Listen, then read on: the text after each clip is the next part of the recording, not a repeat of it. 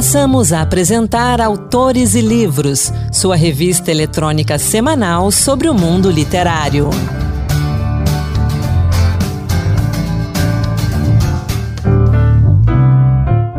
Olá pessoal, sou Anderson Mendanha e trago aqui uma edição extra do Autores e Livros, a revista literária da Rádio Senado.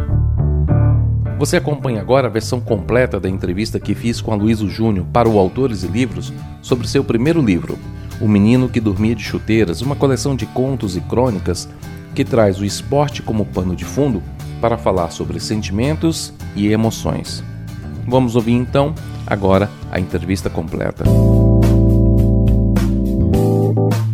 Entrevista.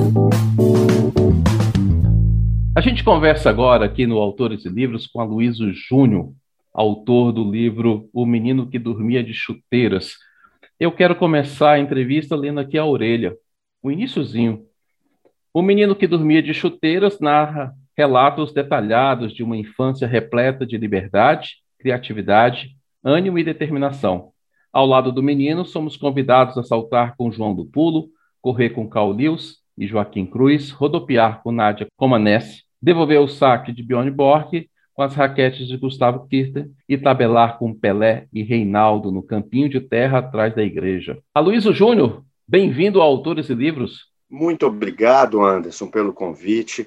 É uma grande honra participar aqui na Rádio Senado e vamos conversar um pouco aí sobre essas aventuras desse menino que insiste em dormir de chuteiras até hoje e que no fundo, no fundo, tem um pouquinho de cada um de nós que se envolve com essa paixão que é o futebol, e de uma forma geral, como o texto que você acabou de ler, relata amor pelo esporte em geral. Aloysio, você é dentista, né, por formação, essa é a sua profissão, né? É exato, Anderson. Eu formei aqui na Universidade Federal de Minas Gerais, na Faculdade de Odontologia. Eu sou de Belo Horizonte. Dividi o consultório particular aqui entre consultório particular e a Polícia Militar de Minas Gerais. Então, trabalhei lá 28 anos na polícia e aposentei agora recentemente, em julho de 2021. E quando nasceu o escritor Aloysio Júnior? Essa é uma pergunta que eu tenho respondido ultimamente, pessoas têm me perguntado. O escritor, para ser sincero, ele meio que estava dentro de mim há muitos e muito, muitos anos adormecido.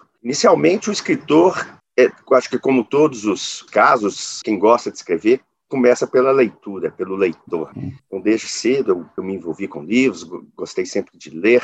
E os esportes, de uma maneira geral, sempre me atraíram muito. Aqui em casa, eu tive uma formação de um, um amor muito grande por todos os esportes. Então, eu conseguia pensar literatura e futebol e sempre pensei em fazer algo a respeito. Aí o escritor, no, com a, a minha escolha profissional, teve que esperar eu fazia discursos, festas. Até hoje as pessoas têm uma despedida de alguém, tem um casamento, tem um aniversário. Todo mundo vinha, ô Luiz, você gosta de escrever, você faz uns discursos que emocionam. Aí eu sempre fazia ali, já fiz até em papel de, de guardanapo, na hora ali da festa, me dá meia hora que eu vou escrever alguma coisa. Sempre gostei muito. E as pessoas, depois que ouviam esses discursos, sempre me, me falavam: por que você não escreve um livro?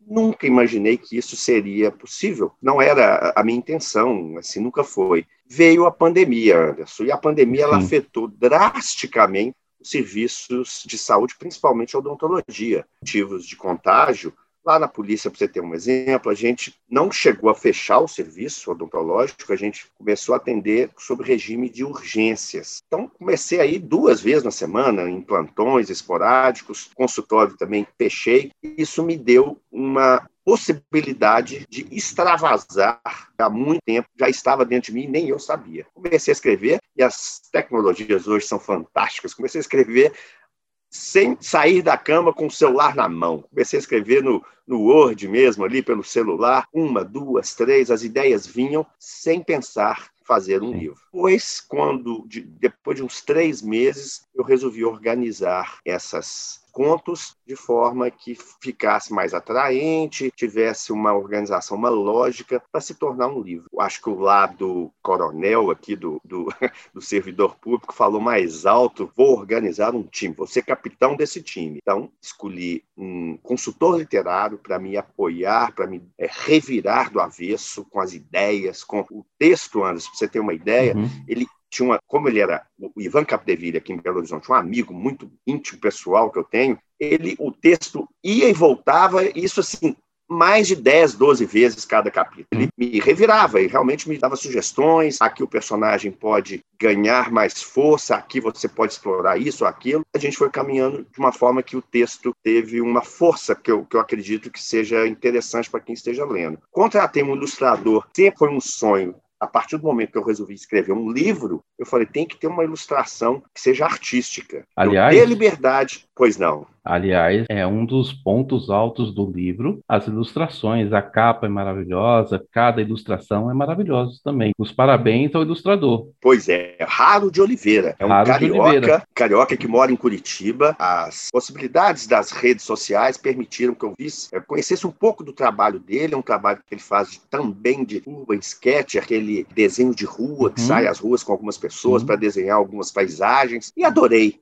e achei que tinha o traço que tinha muito a, em comum com o texto. Entrei em contato e ele gostou muito também das crônicas, do contos. Isso aí também é uma questão ainda muito didática, né? Se vai ser crônica ou conto. Eu acredito que sejam contos, mas com uma pegada de um olhar do cronista que eu sempre tive. É nesse ponto aí que eu queria comentar que você falou desse trabalho em cima do texto, o texto ia, voltava. Como foi a escolha por esse estilo de escrita? Você até fala no prólogo a respeito das emoções, né?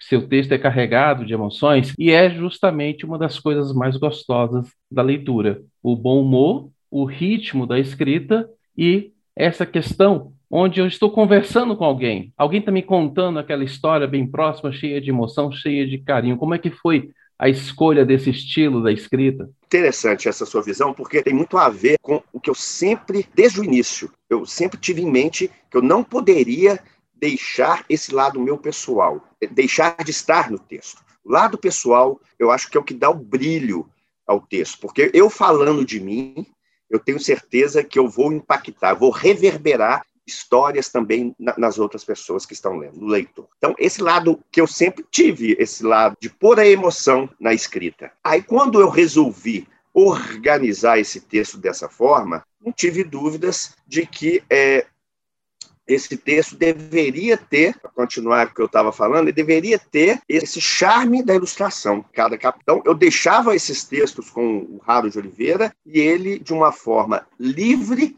fazia a leitura dele, punha no, na, no papel. Tanto é que ele mandava para mim e eu chorava aqui do outro lado. Eu falei, puxa vida, como eu consegui é, despertar em outra pessoa um sentimento que muitas vezes até não era nem meu olhar. Mas esse é o interessante da literatura, se passa aí. Eu acho que a partir do momento que escrevemos esse texto, a gente passa a não ter muito controle sobre ele. Cada um faz as suas interpretações, as suas leituras, e eu acho que esse é o grande barato da literatura. Eu quero fazer uma pergunta bem interessante que é o seguinte: geralmente quando a gente lê livros desse tipo, a gente se pergunta de onde que vêm essas histórias. Algumas são reais. O livro até fala, né? Uma mistura de ficção com realidade, com não ficção. Eu li para minha esposa um trechinho, uma das crônicas ou dos contos, que é o do Pelé levando o cartão vermelho, e que no final quem levou o cartão vermelho foi o juiz. E ela, a primeira pergunta que ela fez foi: Mas isso é real? Exato. Isso aconteceu? Então, de onde que vêm essas histórias? Onde termina a realidade, começa a ficção? Conta pra gente. Interessante, né? E este trecho específico que você mencionou está num capítulo que as pessoas têm me dado um retorno muito legal,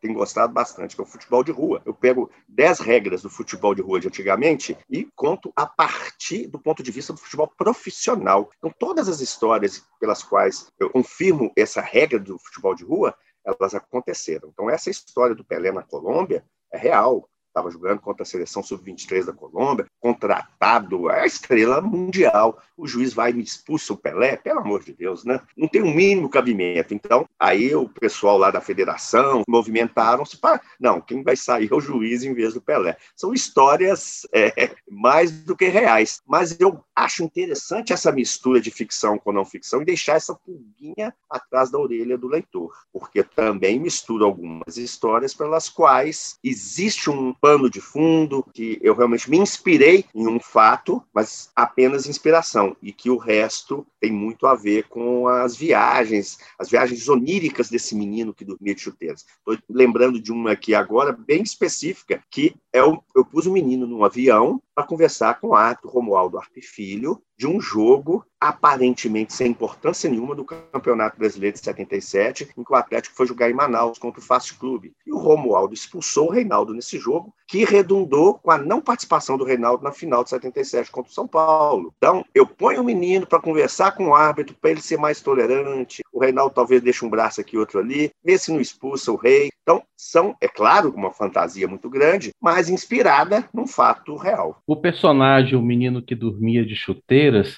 ele é muito gostoso. Conta pra gente como é que ele nasceu e por que desse título. Esse menino nasceu antes do meu nascimento, acredito. Muita gente pergunta se o menino de chuteiras é você, acaba que é o meu alter ego, é o, é o meu eu lírico. Eu brinco com ele na rua, aparentemente pode ser um amigo, mas no fundo, no fundo, ele é um muito de mim e muito também do que eu vi nos outros, o que eu vi nos atletas, o que eu vi nos companheiros. Então, esse menino é uma mistura disso tudo. E é como se fosse a concretização de um sonho, a concretização das virtudes do ser humano. Tanto é que eu deixo claro, isso foi trabalhado de uma forma consciente, até com o meu consultor literário, todas as virtudes eu deixei para o menino, os defeitos. Quem vai ao divã cuidar dos traumas futebolísticos desse clube, que eu, que eu sou atleticano, quem vai sou eu. Ao menino, eu deixo aquela camada do que é possível de sonho,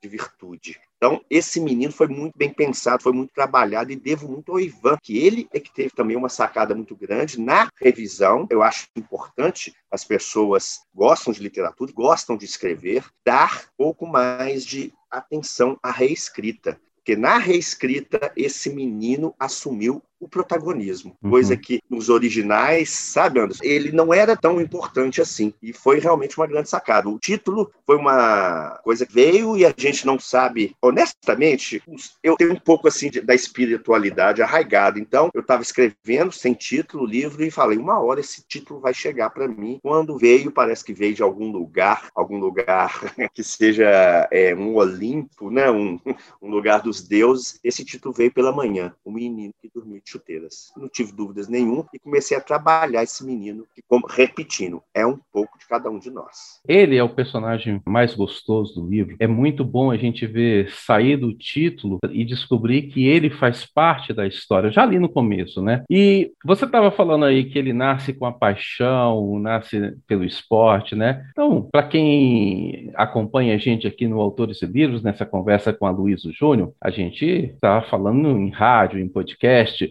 não tem imagens, mas o Aloysio está vestindo a camisa do time do coração dele, que provavelmente deve ser o único, né, pelo que a gente lê no livro, e a camisa do Atlético Mineiro, Atlético que foi campeão brasileiro de 2021 depois de décadas Fale um pouco dessa paixão, Aloysio. 50 anos, hein, Anderson? Puxa vida. E para quem vive, vivencia o dia a dia dessa paixão, é muito traumático. Nós estamos fazendo essa entrevista aqui no dia seguinte da grande vitória do Atlético sobre o Bahia, em Salvador. O Atlético estava perdendo o jogo de 2 a 0 até 30 minutos do segundo tempo. Em 5 minutos fez três gols, um atrás do outro. Não imagina as emoções que afloram em mim e na minha uhum. família. A coisa é genética. O meu filho, após o apito final, filho, um de 20 anos e um de 14. O de 14 anos chorou copiosamente. Chorou de, de ficar 10 minutos chorando sem parar de alegria. São coisas que a gente não controla. não, a gente não consegue controlar muito essa, essa, paixão, a gente apenas indica o caminho. Então, essa paixão, ela vem desde o meu pai, lá nos anos 50, 40, 50, e eu acompanhei essa história toda. São movimentos muito pequenos, às vezes, de um olhar, de uma mão dada no estádio, que aumenta muito a relação com o clube, por incrível que pareça, a relação familiar que deixa muito, que eu deixo muito uhum. claro isso no livro, ela é fortalecida por esses laços. Eu achei interessante você comentar sobre a camisa que eu estou usando. Eu realmente estou usando a camisa do Atlético por conta dessa data bem especial. Eu tenho feito várias entrevistas aqui, Anderson, a respeito do livro, e eu agradeço muito essa possibilidade que o livro tem aberto para eu contar um pouco dessa relação de literatura e esportes, mas eu não tenho, eu não uso. É a primeira vez que eu estou usando a camisa do Atlético, por conta desse momento que foi muito impactante para todos nós. Eu tenho, fiz camisas personalizadas uhum. do Menino inteiras. Eu também acredito que o livro é escrito por um atleticano, mas não é exclusivo não. aos atleticanos. Eu acredito que quem goste de esportes e de outros times também aproveita. Tanto é que eu faço uma reverência ao Joãozinho, que foi um ponto esquerdo histórico aqui do Cruzeiro, o maior rival do Atlético, um dos uhum. últimos capítulos do livro, que é lá dos opostos, em que é muito gostoso e o Mineirão, que Reinaldo de um lado e Joãozinho do outro, esse respeito que havia entre esses dois craques. Porque sem o rival, o esporte não tem a mesma graça. A gente precisa da, daquela competição saudável para poder seguir em frente e se emocionar, porque é muito chato quando o nosso time ou o nosso esportista preferido ele ganha todas, né? Exato. Você me faz lembrar como o Alan Prost ficou sem sentido após a morte do Ayrton Senna. Uhum. Ele mesmo comentou, gente, é o que me movimentava, é o que Sim. me fazia ser melhor um pouco a cada dia. Com a morte do Senna, ele praticamente, acho que depois ele abandonou logo a É, logo depois ele se aposentou. Se aposentou porque ele a pessoa perde o, o norte. E a, a, gente acompanha hoje em dia uma rivalidade muito legal, está sendo entre o Hamilton e o Verstappen. Então, essas rivalidades, elas uhum. são imprescindíveis para o esporte. Imprescindíveis. Agora, o que o menino que dormia de chuteiras, quando ele viaja por esses esportistas, né? São várias histórias que o menino ele tem a, a, petulância, vamos dizer assim, de entrar ali na história. Dá um exemplo aqui concreto para quem está nos ouvindo. João do Pulo teve o recorde mundial de 17,89 metros, ficou durante 10 anos. Foi o maior saltador da geração dele, disparado. Na Olimpíada de 1980, ele foi uma Olimpíada muito lítica, a Olimpíada Sim. do boicote do Bloco Ocidental na, na, em Moscou. Tinham dois saltadores soviéticos que tinham que, de uma certa forma, eles tinham que vencer. Então, João do Pulo dizem as, a, assim, as, parece que é bem concreta essa questão de que roubaram três saltos dele, deram três saltos invalidados dos seis que ele deu. E eles levantam a bandeira vermelha para invalidar o salto. Eu até brinco falando que faltou só a foice e o martelo. E eu ponho o menino que dormia de chuteiras para validar o salto dele, a bandeira branca. Ele era o juiz do, do recorde do, do João do Pulo no México. Eu ponho o menino de chuteiras, por exemplo, para cochichar ali nos ouvidos do Ari Vidal, naquela final histórica que o Brasil venceu os Estados Unidos em Indianápolis, pelo Pan-Americano no basquete, Oscar e Marcel. Sim. Eu ponho o menino para falar com o Ari Vidal para começar uma tática de arremessos de três pontos. Então, eu brinco como se o menino tivesse participação direta também nos resultados do jogo, sabe? Então, é uma coisa que a literatura nos permite e é uma delícia fazer. É a hora que a gente se sente, o menino ele representa todos nós. É isso que é, eu posso interpretar do livro. Aqui no Autores a gente não costuma fazer crítica literária, nem análises, mas nesse caso, que o menino é tão fantástico, maravilhoso, como você disse, as qualidades todas estão ali, o menino nos representa. Porque, na verdade, somos nós que estamos do outro lado, ou na arquibancada, ou no sofá de casa, em pé, de frente à TV, é o que nós estamos falando. Talvez com, não com tanta educação, né, para o técnico, para o jogador, para o juiz, mas é aquilo que a gente está manifestando, faz isso, faz aquilo. A Luísa, a gente está caminhando para o final da nossa conversa, essa conversa gostosa sobre literatura, futebol e esporte, e eu queria encerrar fazendo a seguinte pergunta para você: qual das histórias que você conta no livro O Menino que Dormia de Chuteiras, qual delas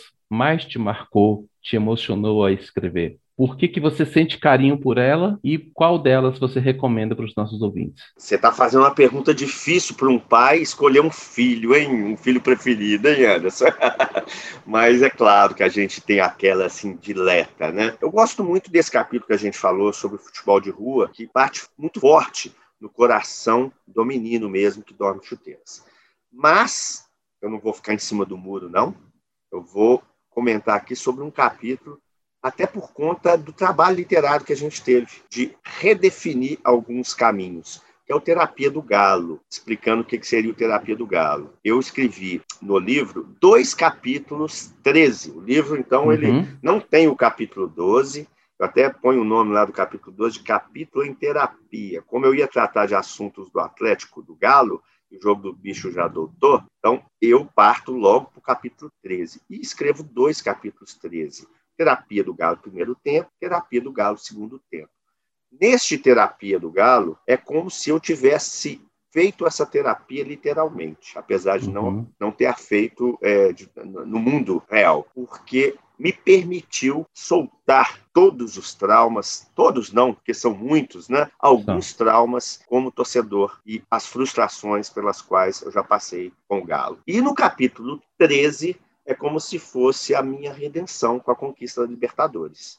Então, eu, é, é como se fosse um, um, contraponto que fiz de que o futebol ele tem seus traumas, mas que também te dá as, as alegrias com a conquista da Libertadores de 2013 pelo, pelo Clube Atlético Mineiro.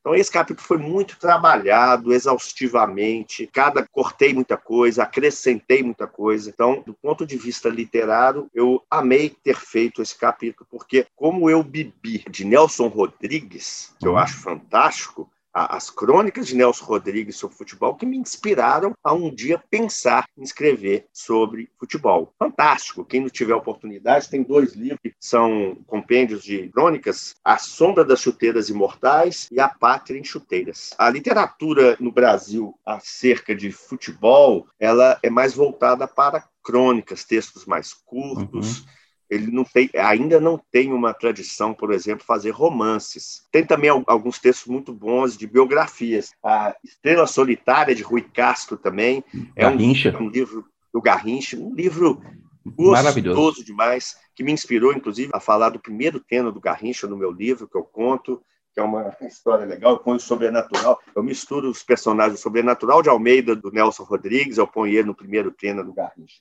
E também, eu, já que o assunto aqui é de autores e livros, eu acho que é pertinente a gente falar de alguns autores importantes né, sobre os esportes. Eu comprei uma vez num, num sebo esse livro maravilhoso, é o meu xodó, que é o negro no futebol brasileiro. E é olha, é... Mário Filho. E eu vou comentar aqui, pessoal, quem nos acompanha aqui no Autores e Livros, nós não temos imagens, mas a edição do Aloísio é aquela edição clássica de sebo. Mostra, mostra para mim. Isso. A capa ali cheia de machucados, o livro Pode manuseado. nem abrir muito ele aqui, senão ele vai desfazendo.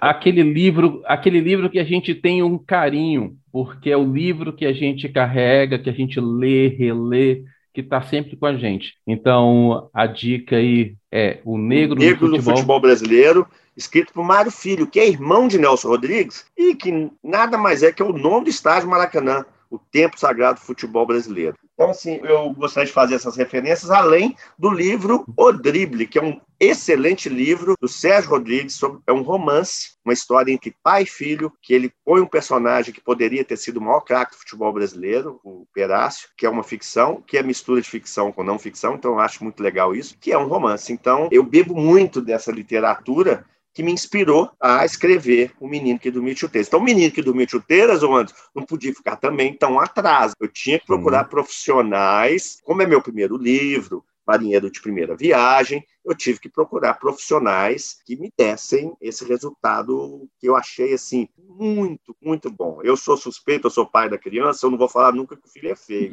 mas eu acredito que as pessoas vão gostar muito desse livro. Aloysio Júnior, obrigado pela sua participação aqui no Autores Livros com O Menino que Dormia de Chuteiras. E olha, um texto tão gostoso como esse no seu primeiro livro, já vou deixar o convite. Volte aqui outras vezes assim que você tiver outros materiais, outros textos que porque imagino que o menino que dormia de chuteiras já deve estar preparando ali a sua história para falar dessa conquista histórica do Atlético Mineiro neste ano de 2021. Muito obrigado, Anderson. Eu praticamente não dormi direito essa noite, só pensando em todo o meu passado, a minha família, a relação com meu pai, que não está aqui mais, e com certeza alguma coisa está sendo elaborada aqui na minha cachola que eu ainda não sei, mas eu estou elaborando. A única certeza que eu tenho é que eu tenho que escrever algo. Não sei se vai ser livro, mas eu tenho que escrever algo sobre esse momento mágico pelo qual passa o meu clube. Mas escrever de uma forma que não seja exclusiva aos atleticanos. Toque também no coração do palmeirense, do corintiano, do flamenguista, do botafoguense, do cruzeirense. Só faz sentido escrever dessa forma para mim.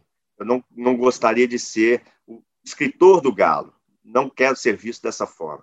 Eu gostaria de escrever sobre paixão, paixão sobre futebol, paixão sobre futebol. E aí serve a todos nós. Obrigado, Luísio. Até a próxima. Muito obrigado. Essa foi a conversa que tive com a Luísio Júnior sobre o livro O Menino que Dormia de Chuteiras, livro que tem 242 páginas e que custa R$ 49,90. A obra está à venda no site oficial o menino que dormia de chuteiras.com e também nas livrarias e site de venda de livros. A edição extra do Autores Livros, a revista literária da Rádio Senado, vai ficando por aqui. Se você quiser outras dicas de leitura, acesse o Instagram e use a hashtag Dicas Autores e Livros. Ou então mande uma mensagem para o nosso WhatsApp 61 98611 9591. Autores e Livros teve apresentação de Anderson Mendanha, produção de Ana Beatriz Santos e trabalhos técnicos de Antônio Carlos Soares. Até a próxima. Boa leitura! Acabamos de apresentar Autores e Livros, sua revista eletrônica sobre o mundo literário.